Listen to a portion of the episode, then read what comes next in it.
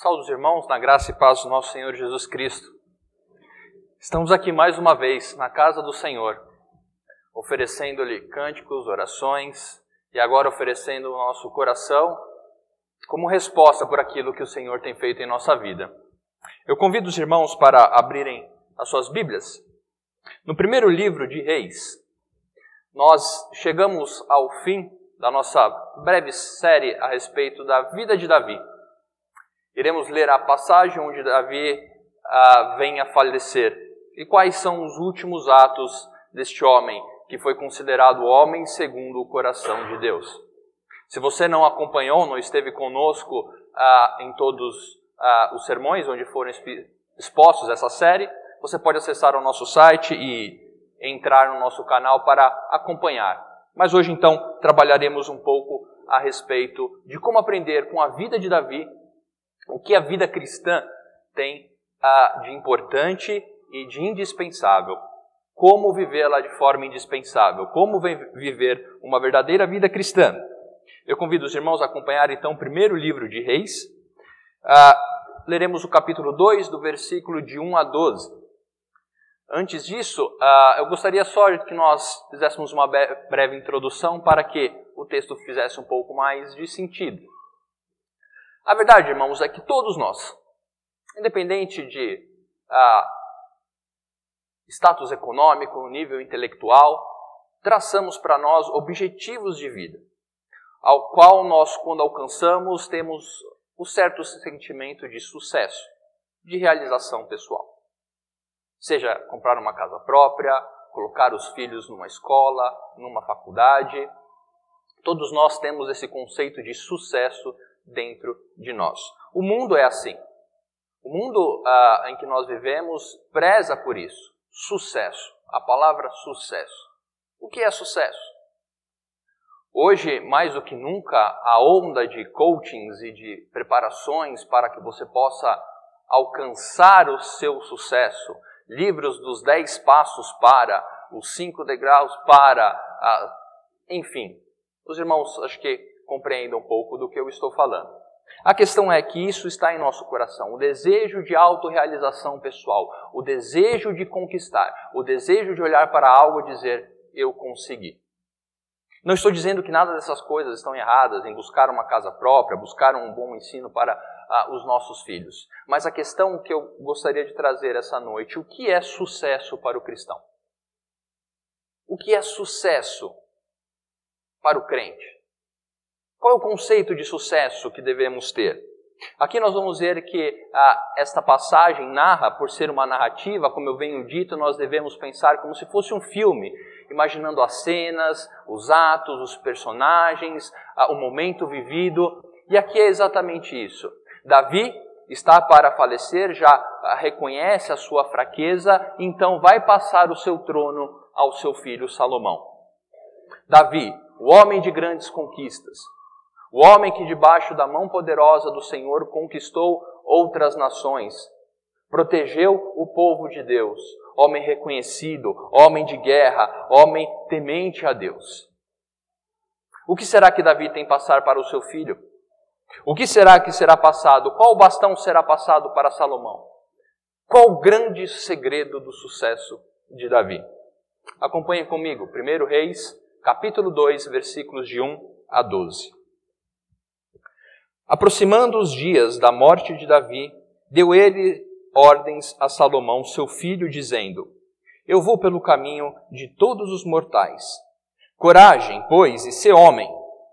Guarda os preceitos do Senhor teu Deus, para andardes nos seus caminhos, para guardardes os seus estatutos e os seus mandamentos, e os seus juízos e os seus testemunhos, como está escrito na lei de Moisés, para que prosperes em tudo o que fizerdes e por onde quer que fores, para que o Senhor confirme a palavra que falou de mim, dizendo: Se teus filhos guardarem o caminho para andarem perante a minha face fielmente, de todo o seu coração e de toda a sua alma, nunca te faltará sucessor ao trono de Israel.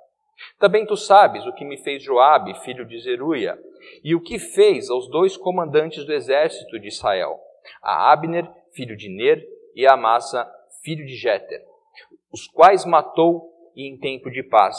Vingou o sangue derramado em guerra, manchando com ele o cinto que trazia nos lombos e as sandálias nos pés. Faze, pois, segundo a tua sabedoria, e não permitas que suas cãs desçam à sepultura em paz. Porém, com os filhos de Barzilai, o Gileadita, usarás de benevolência, estarão entre os que comem a tua mesa. Porque assim se houveram comigo quando eu fugia por causa de teu irmão Absalão. Eis que também contigo está Simei, filho de Gera, filho de Benjamim, de Baurim, que me maldisse com dura maldição no dia em que iam a Manaim. Porém ele saiu a encontrar-se comigo junto ao Jordão. E eu pelo Senhor lhe jurei dizendo que não mataria a espada. Mas agora, não o tenhas por inculpável, pois é homem prudente e bem saberás o que lhes has de fazer para que as suas cãs desçam à sepultura com sangue. Davi descansou com seus pais e foi sepultado na cidade de Davi. Foi o tempo que Davi reinou sobre Israel quarenta anos, sete anos em Hebron e em Jerusalém trinta e três. Salomão assentou-se no trono de Davi, seu pai, e o seu reino se fortificou sobremaneira. Até aqui a última narrativa a respeito da vida de Davi e a forma com que Davi se preocupou em passar as instruções para o seu filho. A primeira coisa que nós compreendemos que Davi coloca aqui é que Salomão deveria ter coragem. O que viria pela frente, o que Davi ia colocar diante de Salomão exigia coragem. Isso é muito comum na passagem de bastão durante a história bíblica.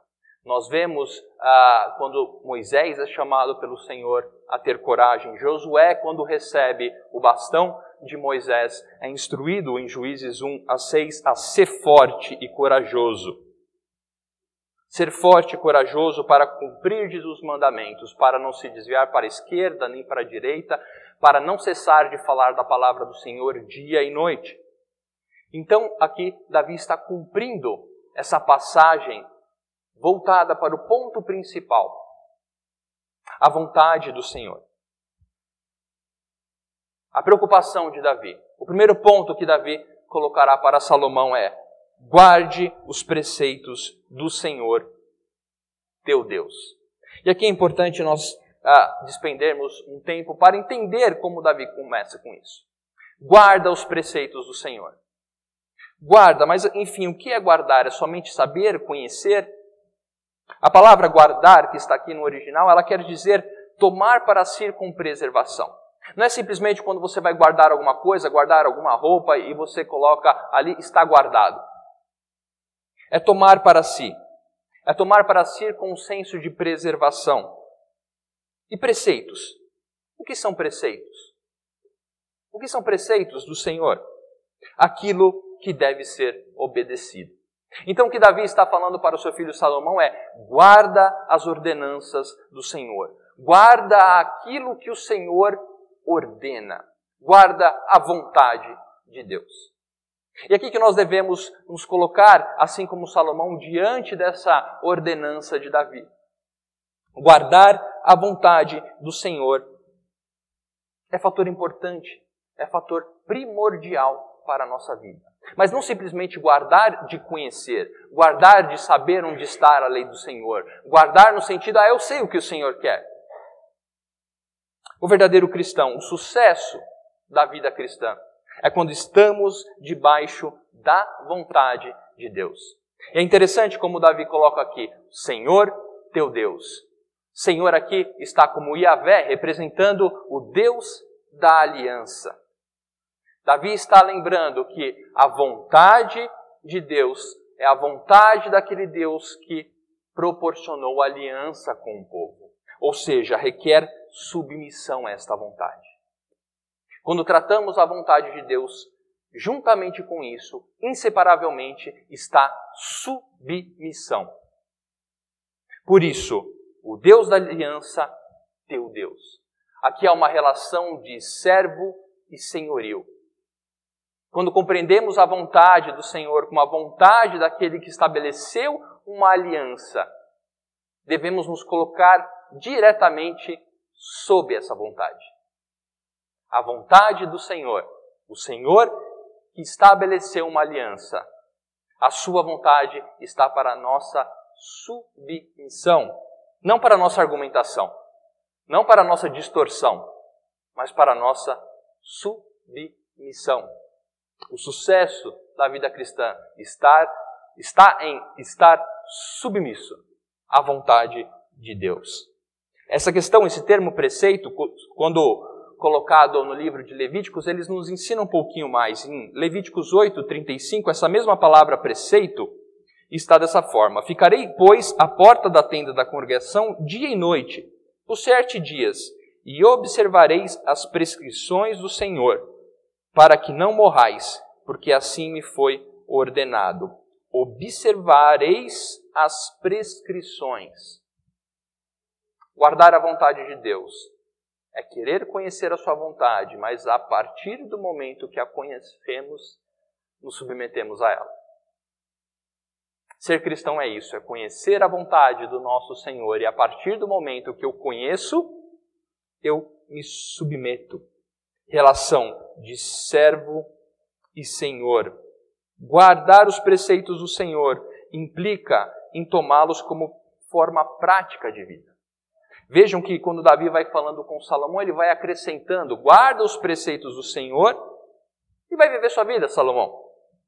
Não é isso que Davi diz a Salomão. Ele coloca: guarda os preceitos do Senhor teu Deus para andar nos seus caminhos, para guardardes os seus estatutos, os seus mandamentos, os seus juízos e os seus testemunhos, como está escrito na lei de Moisés.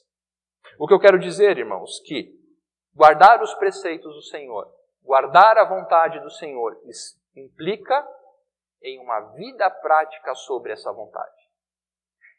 Implica em uma vida sob o que Deus tem como certo e errado. Conhecer a vontade do Senhor, mas não estar na vontade do Senhor de nada vale. Conhecer o que o Senhor quer, mas não se submeter ao que o Senhor quer, de nada vale. Para andardes no caminho do Senhor, Davi coloca a Salomão. Estar no caminho, conhecer o caminho, não basta. Basta fazer desse caminho o nosso caminho.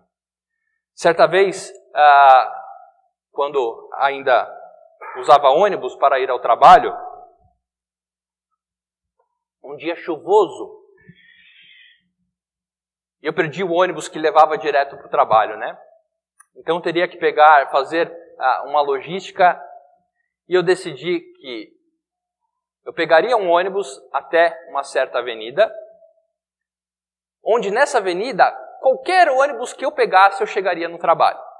Então, em vez de eu pegar, tinha perdido o ônibus que ia direto, eu falei, eu vou pegar aquele ônibus, vou descer naquela avenida e quando chegar naquela avenida, não importa, desço do ônibus, pego qualquer um que vai me levar para o meu trabalho.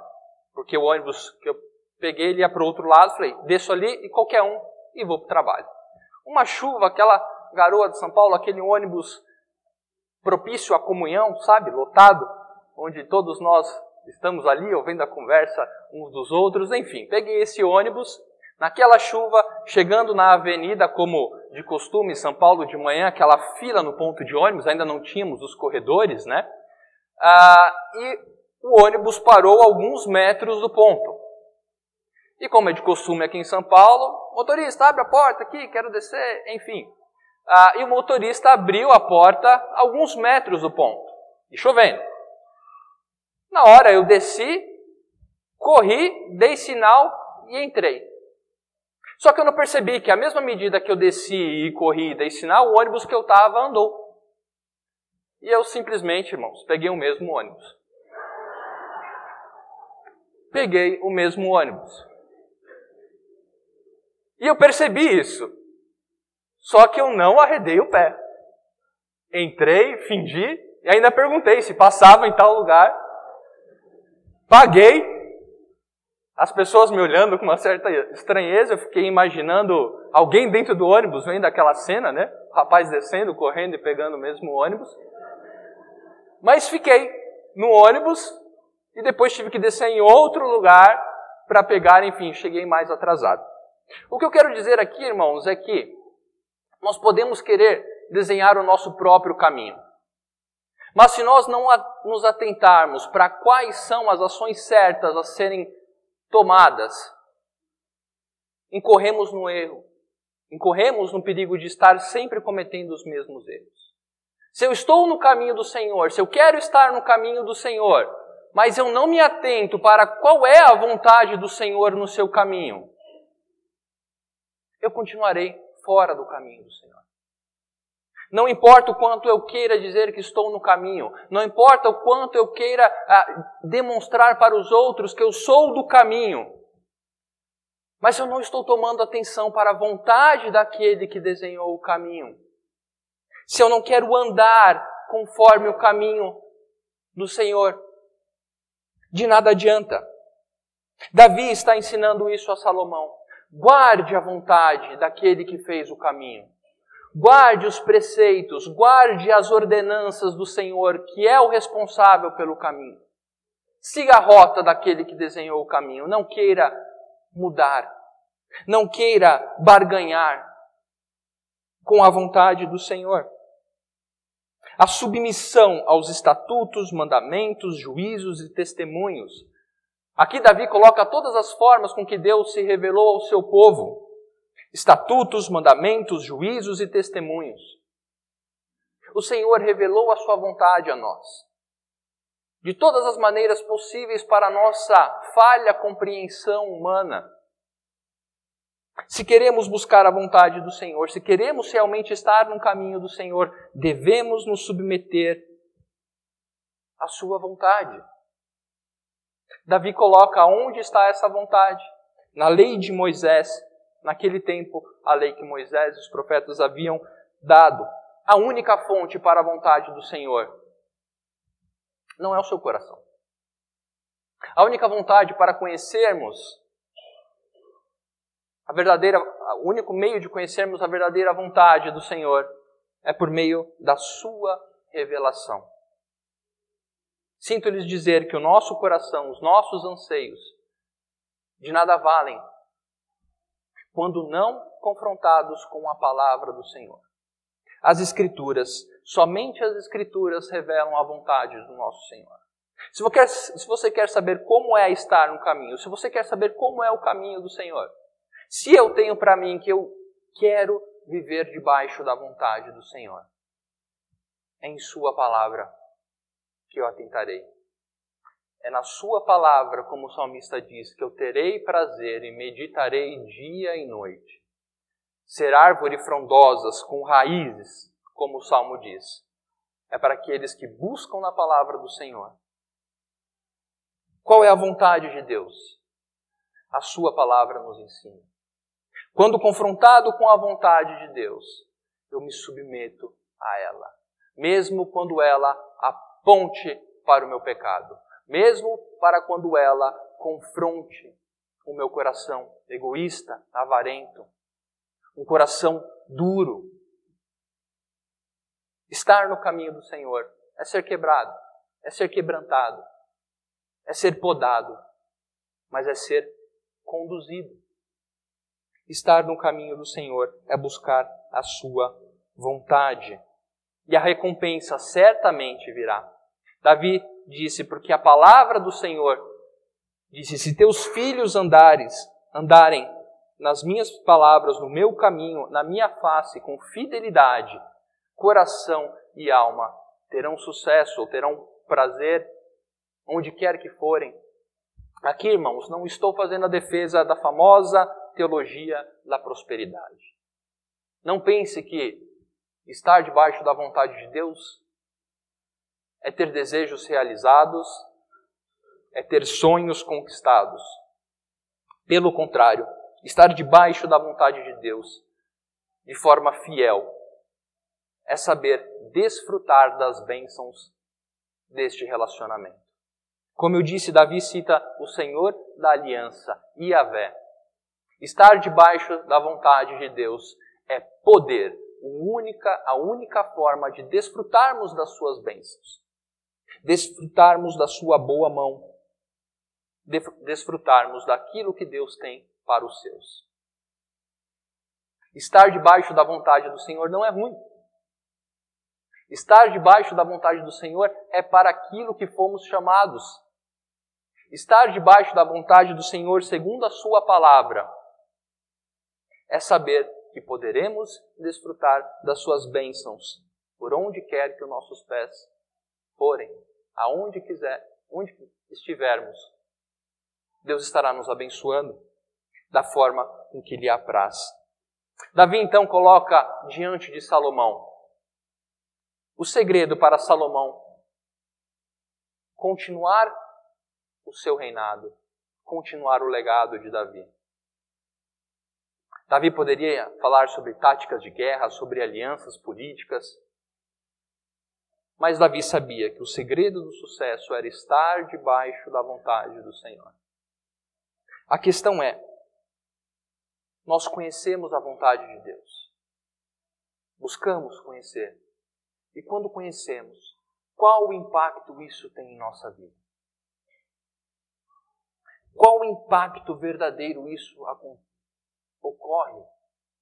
O que a vontade de Deus impacta a minha segunda-feira de manhã? O que a vontade de Deus impacta as decisões que eu tenho que tomar sobre carreira, estudos, família? Vejam, a vontade de Deus foi dada para ser algo vivido pelo crente. Não somente conhecido intelectualmente, ah, eu sei qual é. A pergunta que devemos nos fazer é: o que a vontade de Deus muda em minha vida? O que a vontade de Deus transforma? Qual o impacto da vontade de Deus sobre a minha vida? Isso é um bom termômetro para reconhecermos a nossa submissão à vontade de Deus. Eu amo a vontade de Deus, desde que ela ali e eu aqui? Ou não? A vontade de Deus é essa. Quebranta-me, Senhor. Quebra, poda-me, para que eu continue a desfrutar das bênçãos que o Senhor tem para me dar. Aqui, uma palavra aos pais, trazendo esse relacionamento de Davi com o seu filho. O que Davi está fazendo aqui nada mais é do que Deuteronômio 6, de 4 a 9, nos diz que Deus mandou que o povo fizesse. Ouve, Israel, o Senhor nosso Deus é o único Senhor. Amarás, pois, o Senhor teu Deus de todo o teu coração, de toda a tua alma, de toda a tua força. Essas palavras que hoje te ordeno estarão no teu coração Tu as inculcarás a teus filhos, e delas falarás assentado em tua casa e andando pelo caminho, e ao deitar-te e ao levantar-te. Também as atarás como sinal na tua mão, e te serão por frontal entre os olhos, e escreverás nos umbrais da tua casa e nas tuas portas. Qual conceito de sucesso temos transmitido para os nossos filhos? Qual é o conceito de sucesso na vida que temos passado para aqueles que estão sobre a nossa guarda? O que eu quero que meu filho seja? Um grande engenheiro, um grande médico, isso certamente é lícito. Mas o que nós aprendemos aqui é que, em primeiro lugar, o nosso maior desejo é que os nossos filhos sejam servos fiéis ao Senhor. Mas para isso, qual é o Deus que temos apresentado aos nossos filhos? Qual é o Deus que temos apresentado para aqueles que estão à nossa volta e debaixo da nossa guarda ou tutela? Eu não posso querer que meu filho creia em um Deus soberano sobre todas as coisas, se nos momentos de maior dificuldade eu não recorro a esse Deus ou não me submeto a esse Deus. Não há tempo, irmãos, não há prazo de validade para voltarmos as nossas orações para os nossos filhos, aqueles que amamos. Se o seu filho já é avançado em idade, continue ou comece a compartilhar a sua fé com ele. Aqui vemos um idoso em seu leito de morte, não deixando de passar instruções para um filho já avançado em idade. Como apresentamos o nosso Deus? Pais,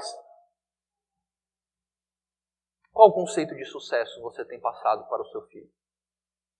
Ser um homem temente a Deus acima de todas as coisas? Ou assim como o mundo, colocado na mente, no coração, a realização, os resultados financeiros, econômicos? Pensemos. Temos apresentado um Deus soberano às nossas famílias, aos nossos filhos, aqueles que estão debaixo da nossa guarda? Vemos também que Davi não escondeu os erros e acertos que cometeu. Aqui, depois de garantir que Salomão compreendesse qual era o princípio, a base para o sucesso de sua vida, estar debaixo da vontade de Deus de forma vívida, prática. Davi não vai esconder os erros que cometeu e os acertos para que Salomão aprendesse com eles. E são três formas que ele coloca. A primeira é a sua questão com Joabe. Davi expõe a Salomão a negligência, o perigo da negligência, quando lembra a Salomão que Joabe cometeu muitos erros, dentre eles dois assassinatos em tempos de paz. Aqui no livro de 2 Samuel, se os irmãos forem a ler um pouco, ou depois, quando Salomão aplica o que Davi pergunta, Joabe ah, assassinou dois generais do exército em tempos de paz. Um, porque havia matado seu irmão em tempos de guerra, como em legítima defesa. Então Joabe espera uma ordem de Davi, os dois saem junto e Joabe matará uh, Abner. Joabe, então, não é punido por Davi. Davi sabe dos erros de Joabe, o seu comandante, e não o puniu. Davi então coloca para Salomão: Salomão, eu errei, fui negligente, mas você não seja. Não, não compactue com os meus erros. Vá e não deixe que Joabe desça ah, ao leito de morte em paz. Davi também coloca ah, a Salomão que aquilo que ele acertou deveria ser copiado. Da mesma forma que devemos evitar os erros daqueles que ah, se mostram arrependidos e aprendemos com erros dessas pessoas, também devemos aprender com as partes boas. Davi diz a Salomão a respeito de Barsilai, um homem que o acolheu enquanto ele estava fugindo uh, de seu filho uh, Absalão. Honra a quem honra.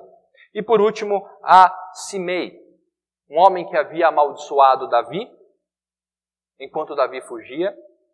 E a alma amaldiçoar o rei de Israel era pena de morte, a sentença, mas Davi não, uh, não executou essa sentença e ele diz para Salomão: Salomão, Aquilo que eu não fiz, você faça para corrigir.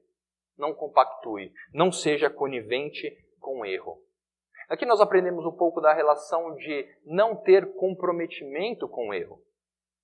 Lembrando da história do ônibus, eu deveria ter falado para o motorista na hora: peguei o ônibus errado, vou descer. A questão é que muitas vezes nós somos coniventes com os nossos erros quando não deveríamos ter comprometimento com o errado. Quando eu percebo que a vontade de Deus não está sendo seguida por mim, eu devo, na hora, acertar essa situação. Eu não devo ter comprometimento com o meu erro, eu não devo ter comprometimento quando eu consigo diagnosticar que eu não estou debaixo da vontade do Senhor. Devemos corrigir, irmãos. Devemos nos avaliar, nos corrigir se estamos realmente no caminho do Senhor ou se estamos dando voltas e voltas no nosso próprio erro. Teremos esta noite um momento de profissão de fé, algo importante na vida de cada cristão. Aqueles que farão a profissão de fé, assim como nós que já fizemos há muito tempo ou não tanto tempo. A verdade é que a nossa profissão deve ser a manifestação de uma vida pelo caminho do Senhor. Essa manifestação pública do que nós cremos, do que vamos seguir, nada mais é do que uma manifestação do que já temos feito em nossa vida, do que já temos buscado, do que já temos andado e experimentado. Garantias de recompensa são dadas para aqueles que se encontram fiéis à vontade do Senhor, que a buscam de coração puro. Mas a grande questão é que, assim como Salomão e os seus descendentes, não conseguiram cumprir essas ordenanças. A grande questão é que nós vemos ao longo da história Salomão decaindo, reis após reis vindo após ele, uns iam conforme a vontade do Senhor, outros não. Isso nos ensina que não somos capazes de cumprir essas ordenanças, a não ser pelo sangue de Cristo. A aliança feita com Davi, aliança feita com o povo de Israel, feita com Moisés, com Abraão, era uma aliança da obediência. Mas sabemos que não podemos cumprir com todas as ordenanças. Por isso, aquele que é chamado a raiz de Davi, Cristo, o Deus vivo, se encarnou, veio ao mundo, cumpriu aquilo que nós não podíamos cumprir. Pagou o preço que deveria ser cobrado de nós, para que agora nós pudéssemos estar debaixo da nova, última e eterna aliança. A aliança conquistada por Cristo Jesus é aquela que nos capacita a andar pelo caminho. Pelas nossas próprias pernas não conseguiríamos. Estávamos mortos em delitos e pecados. Mas por meio de Cristo Jesus fomos colocados no caminho do Senhor.